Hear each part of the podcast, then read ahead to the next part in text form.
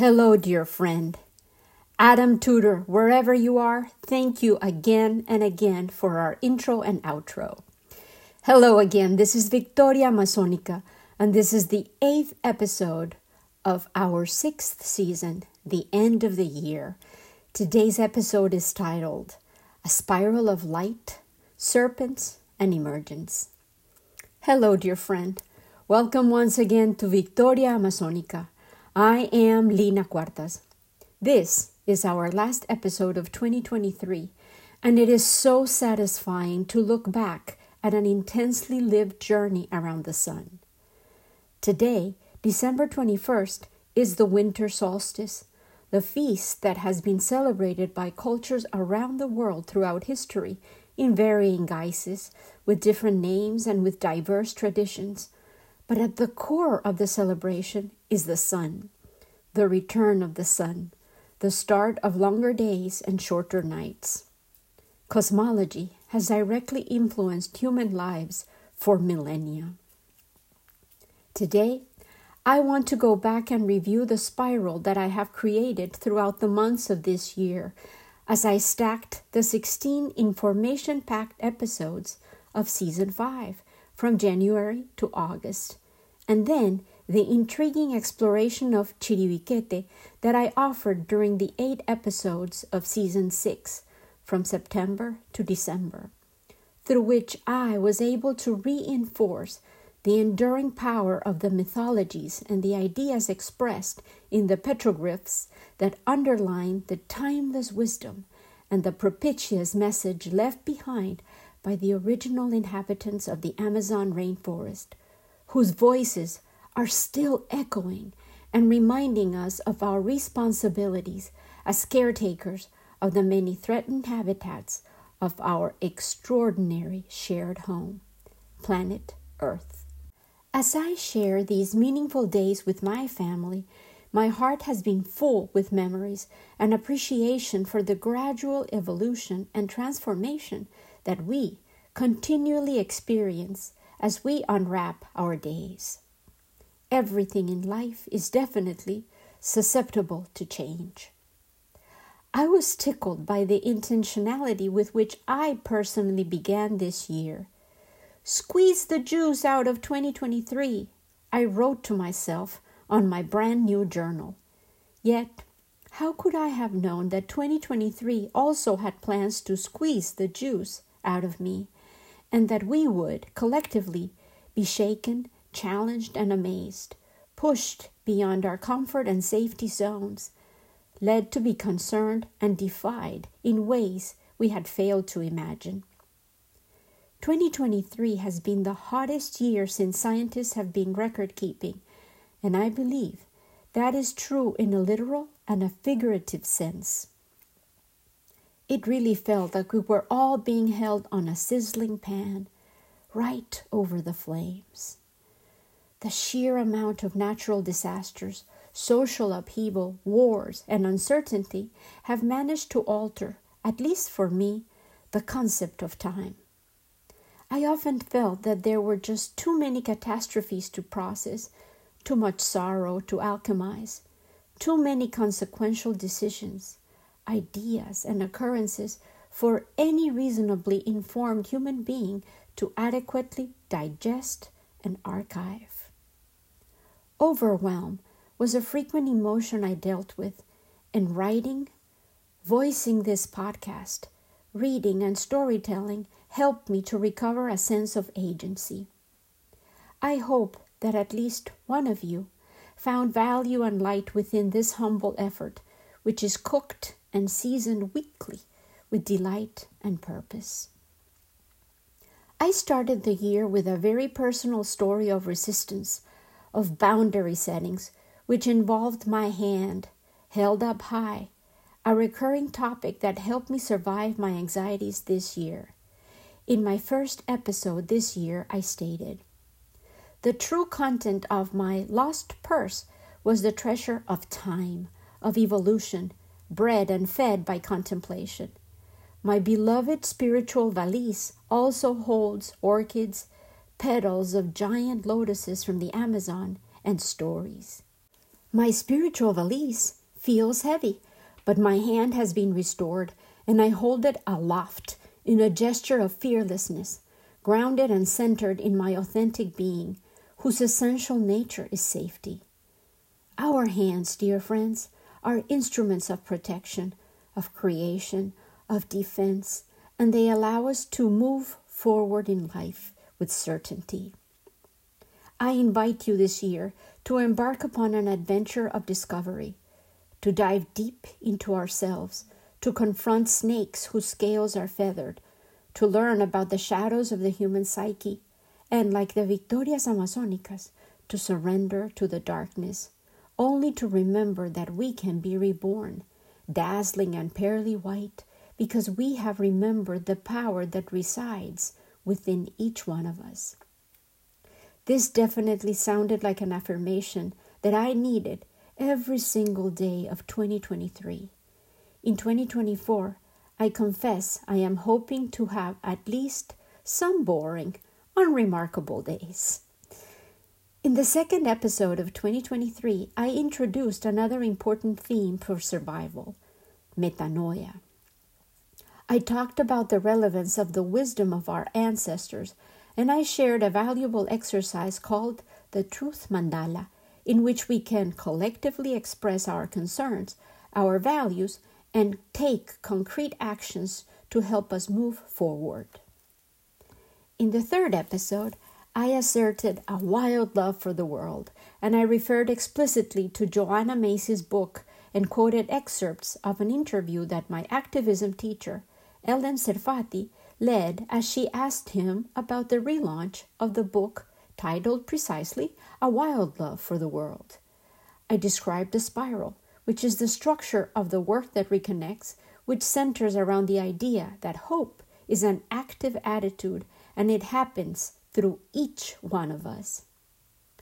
I titled my fourth episode Initiatory Visions in Daily Life, and there's definitely a larger unifying theme emerging. See what I did here? Emergence was the invitation expressed in my previous episode precisely.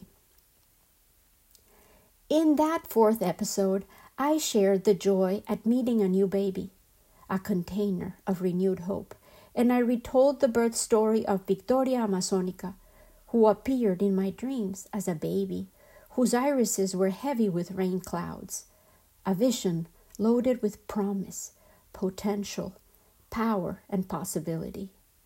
I also talked about the role of women in the Amazon, and I shared a story, Snake Boy, which fed my own initiatory visions of intentionality as a child. The fifth episode of our fifth season manifested itself as I visited Phoenix, Arizona, and I met the Victoria Amazonica of the desert, the saguaro cactus, it is a long, information filled storytelling session in which I shared my learning expedition through the magnificent site of the Phoenix Botanical Gardens, which made me think a lot about transformation, resilience, and impermanence. It is an audible feast for nature lovers. In my sixth episode, I introduce perhaps the most famous of nature lovers and multifaceted thinkers, Alexander von Humboldt, known by his family as the Little Apothecary. I began with a contemporary tragedy, the Yanomami tribe's continued threat and decimation. The spring equinox aided me in asserting my persistent belief in hope and rebirth, and I revisited the idea of Quetzalcoatl, the plumed serpent who can still be seen slithering over the walls of the palace in Chichen Itza a reminder of the power of resurgence despite annihilation. Von Humboldt saw the world as a living organism, and his explorations, publications, and life stories are detailed masterfully in a book called The Invention of Nature by Andrea Wulf.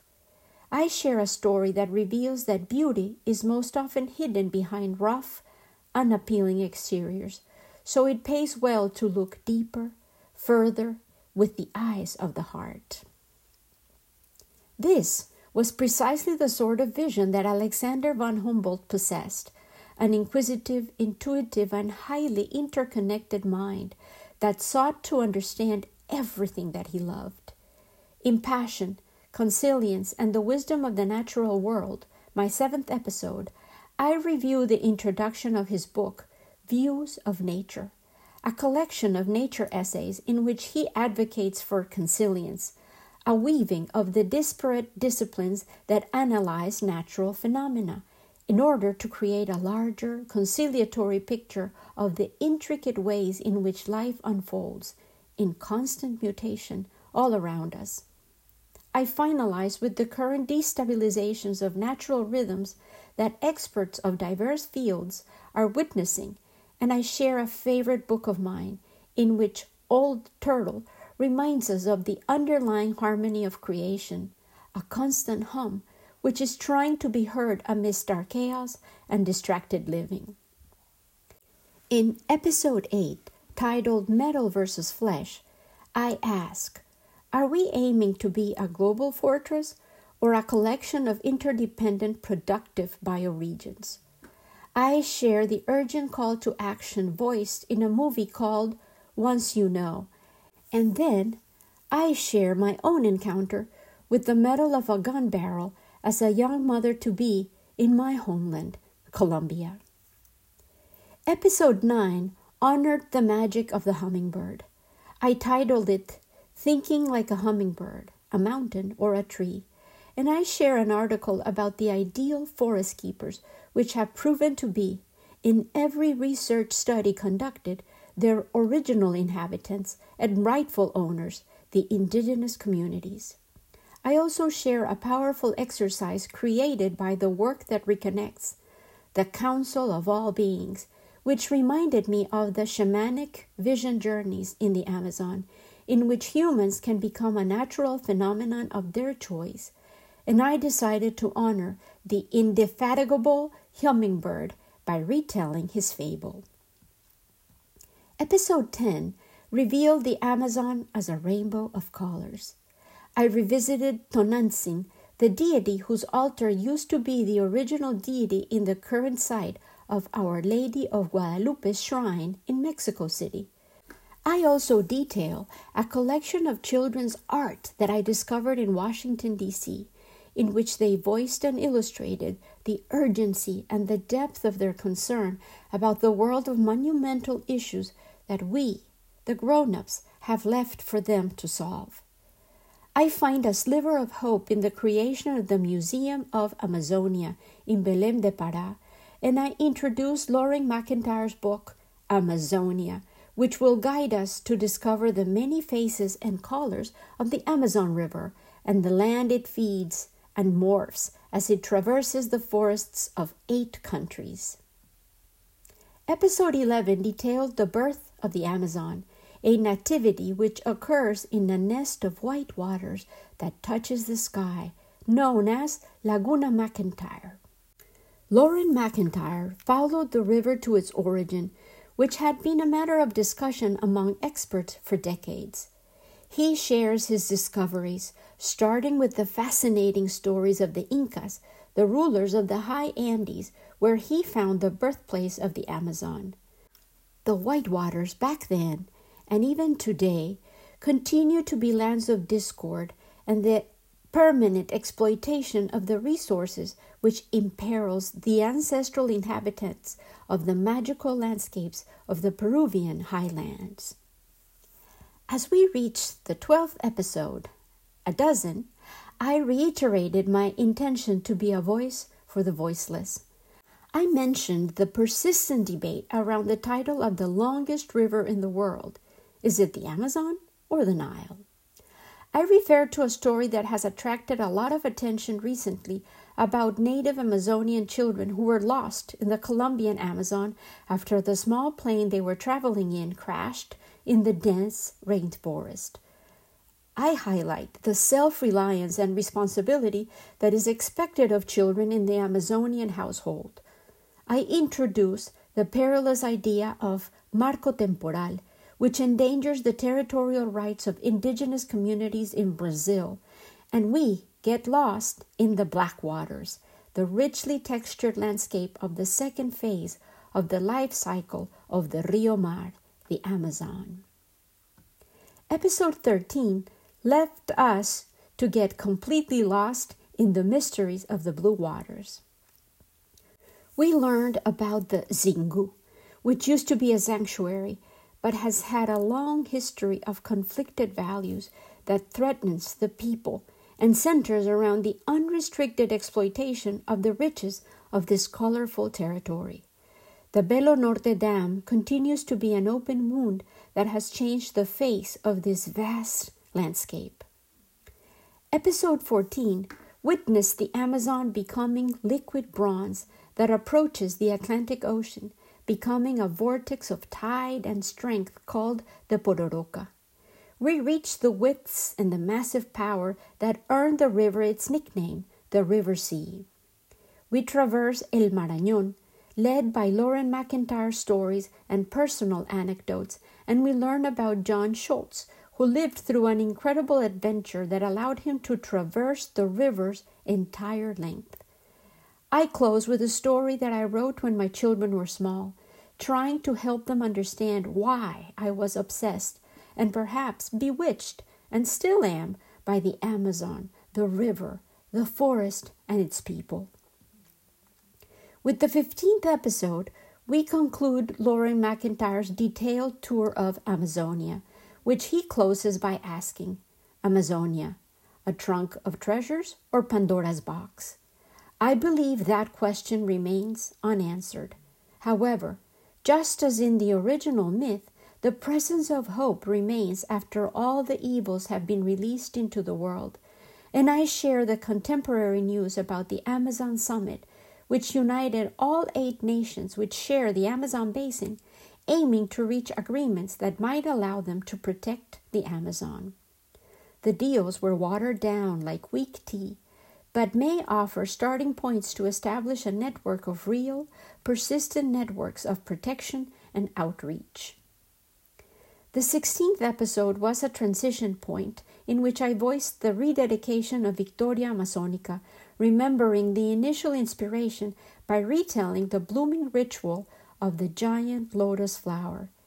I called it the dance of life, the true gold, perhaps hoping to voice my anguish over the narrow minded and obtuse rationalizations that have led man to destroy so many of our natural resources for short lived, immediate gains, while, in the process, imperiling the future of countless generations and executing acts of such mindless destruction that might be irreversible. Life took me to Oaxaca, Mexico, as I was ready to begin season six. I was so moved by the adherence to the Oaxacans' knowledge of the past, the way in which their ancestral traditions are cherished and continuance was palpable in the food, art, ceramic arts, dress, and even in the act of life shared as a communal exercise. I wrote about it, and I titled my reporting with an invitation Insert food into mouth and libate. I tried to honor the past, the present, and the future in my storytelling. Oaxaca is an oasis of mechanization, my mind concluded, and it invites individuation and purposeful living. We Belong to the Earth was the title of a ceramic arts exhibit that we found, and that seems to be a summons of the earth itself directed at each one of us. In the second episode of season 6, the discovery of so much living ancestral wisdom active and maintained in Oaxaca heightened my longing for the ancestral wisdom of the peoples who originally lived and coexisted with the rainforest without destabilizing her natural rhythms. And life, once again, led me back to the Colombian Amazon. I returned to a place that I had learned about more than 30 years ago, Chiribiquete, the cosmic maloca of the jaguar humans, where rocks are the home for the sacred, and the voices of the original inhabitants of the Amazon continue to tell their stories in their rock art and in their enduring myths. Episodes 3, found me having difficulties to breathe, and the news of pink dolphins suffocating in the boiling waters of Lake Tefé in Brazil felt even more poignant due to my own physical ailments. I reacted with poetry, and along with Pope Francis, I continue to voice the voiceless and hope that we realize that the changes we must make as a species are urgent. As deer, I invited you to return to the forest, and I began to unfold the magical relationship that Chiribiquete offered to the people who chose it as a sacred repository of art and ritual directly to the Milky Way, the cosmos, and their own understanding of their surroundings and their daily lives. Episode 4 was a heartfelt reaction to the accumulating crises and suffering of so many of our brothers and sisters around the world, and so I offered my heart. I returned to my poem about the vulnerability of little creatures and life itself, and I shared a personal story that spiraled around broken pottery. This deep meditation about the frailty of life prompts the question How did the indigenous community survive the dangers and continued threats to their ways of living and being? Witnessing the eclipse was an opportunity to recover the sense of wonder and underline the power of geoastronomy, exemplified by Chiribiquete itself, and I introduced a new word, linga, and I invited you to create your own altar to rekindle wonder and to find serenity. In episode 5, I documented the reappearance of the serpent symbol, and in fact, real creature a recurrent element in my life this year. I discovered that rat snakes eat themselves as I researched the fascinating symbology of the snake. I revisited my favorite story about the origin of the Victorias Amazonicas, a myth from the Tupi Guaranis. I shared a personal story about my rage and grief about the injustices and pain that children are subjected to globally. In honor of International Day of the Rights of the Child, I summarized these elemental rights that are so often neglected, violated, and ignored. We explored why Chiribiquete was, in fact, a spatial observatory, and we learned about the festival of Jurupari. This origin myth itself, Jurupari, included anaconda, so we were led back in a spiral fashion to Quetzalcoatl and the realization that our hands are indeed agents of catharsis, creation, and healing. Episode 6 Whispered in the Forest Voice Gratitude. It's all about listening and sharing. I shared a ritual and meditation, the golden gift of gratitude, and about my own very Colombian meal for Thanksgiving. The wall art of Chiribiquete had inspired my own art recently, and this act of creation has provided my soul light in days of darkness. I shared a moving article about the nature of life itself and the light generated during the Big Bang, which continues to traverse the universe, which now we have the necessary instruments to see and study in order to better understand our universe we are led back once again to the beginning. There, we listen to the forest and its people, the best caretakers of the habitat and its sacred seeds. Episode 7 asserted, like neon lights I saw in one of my dreams, emergency can become emergence. In the review of my episodes, I realized that I had quoted the author and activist Rebecca Solnit in episode 3 of season 5 as the perfect introduction to the scenario that we were all witnessing in alarm and with heightened despair. She had said, An emergency is a separation from the familiar, a sudden emergence into a new atmosphere, one that demands we ourselves rise to the occasion. In honor of the Feast of Annunciation, I talked about light and about the rebirth at the heart of the Nativity story. I also shared the dream that I have been having of a crucified pregnant woman, perhaps in response to the horrors of war that we are witnessing. This image led me to research the symbology of womb, pregnancy, and Quetzalcoatl, the serpent. She has been the shadow self and darkness that I have had to confront and learn to dance with this whole year.